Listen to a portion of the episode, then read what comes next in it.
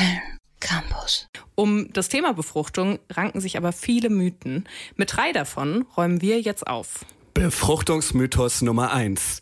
Das schnellste Spermium gewinnt. Das stimmt so nicht. Spermien brauchen zwar durchaus eine gute Schwimmfähigkeit, aber die alleine reicht nicht aus. Das Bild vom Wettlauf der Spermien um die Befruchtung der Eizelle ist also Quatsch. Stattdessen ist es die Eizelle, die entscheidet, welches Spermium überhaupt im Rennen ist. Dazu sind die sogenannten Chemo, setzt sie sogenannte Chemoattraktoren frei. Das sind chemische Lockstoffe, die bestimmte Spermien anlocken und sie aktiv zur Eizelle führen. Anders als der Mythos uns glauben lässt, ist die Eizelle also nicht nur die passive Keimzelle, die darauf wartet, befruchtet zu werden. Befruchtungsmythos Nummer zwei. Damit die Spermien sicher bei der Eizelle ankommen, sollten nach dem Sex die Beine hochgelegt werden. Die Idee dahinter ist die folgende. Wer nach dem Sex noch liegen bleibt und die Beine hochlegt, gibt den Spermien genug Zeit, um zur Eizelle zu schwimmen. Wer stattdessen gleich aufsteht, riskiert, dass die Spermien einfach wieder rausfallen.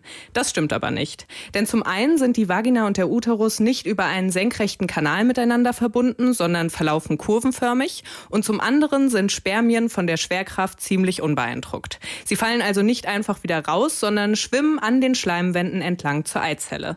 Nach dem Sex liegen bleiben und die Beine hochlegen, um die Wahrscheinlichkeit einer Befruchtung zu steigern, steigern bringt also nichts. Viel besser ist aufstehen und aufs Klo gehen. Dadurch kann nämlich das Risiko für Blasenentzündungen und andere Harnwegsinfekte minimiert werden.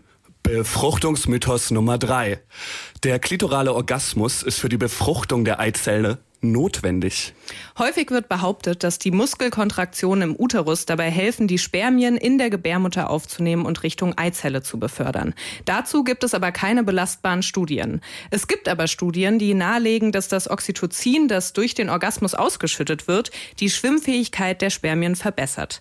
Wenn das so ist, dann würde ein klitoraler Orgasmus die Befruchtung der Eizelle zumindest teilweise wahrscheinlicher machen. Wirklich sicher ist das aber auch noch nicht. Was sicher ist, der Orgasmus Orgasmus verringert Stress, was bei der Befruchtung durchaus hilfreich sein kann. Notwendig für die Befruchtung ist er aber nicht. www.kölncampus.com www